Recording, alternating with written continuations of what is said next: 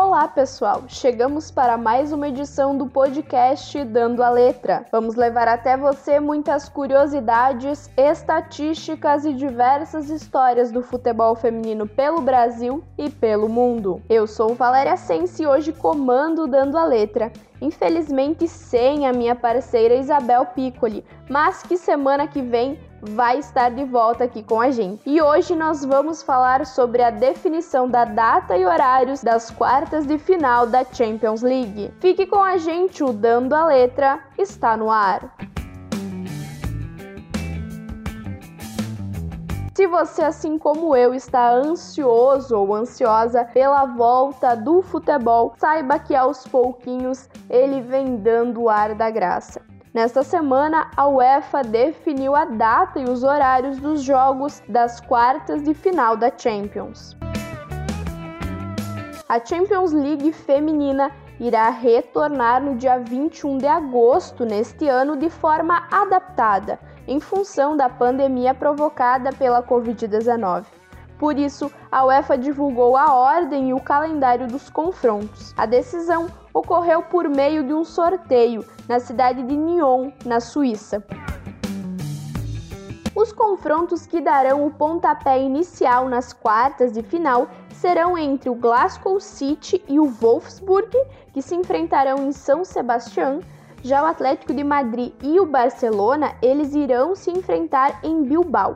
Ambos os confrontos serão às 18 horas do horário local.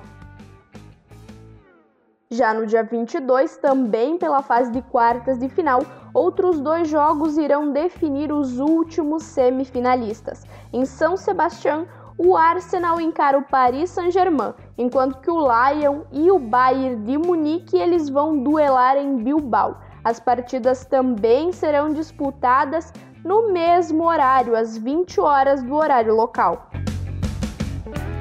A UEFA também definiu o chaveamento da competição. Portanto, os vencedores de Glasgow City e Wolfsburg e Atlético de Madrid e Barcelona disputarão a semifinal no dia 25 de agosto em São Sebastião às 20 horas. Lembrando que todos os horários são o horário local.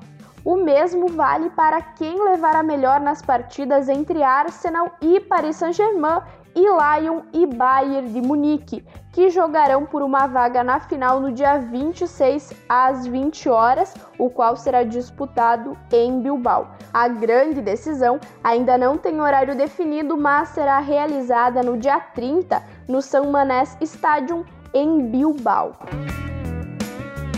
Para a disputa destas fases, cada equipe poderá inscrever até três novas atletas na lista final desde que não exceda o limite máximo de 25 jogadoras e que estas mesmas já tenham sido registradas no último prazo de inscrição, ocorrido no dia 18 de março de 2020.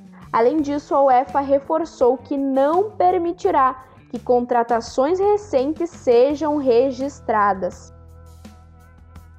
Vale lembrar ainda que este modelo de competição em que a decisão das fases finais são em partidas únicas e realizadas em um único país sede, foi adotado somente para a atual temporada em virtude da pandemia causada pelo novo coronavírus.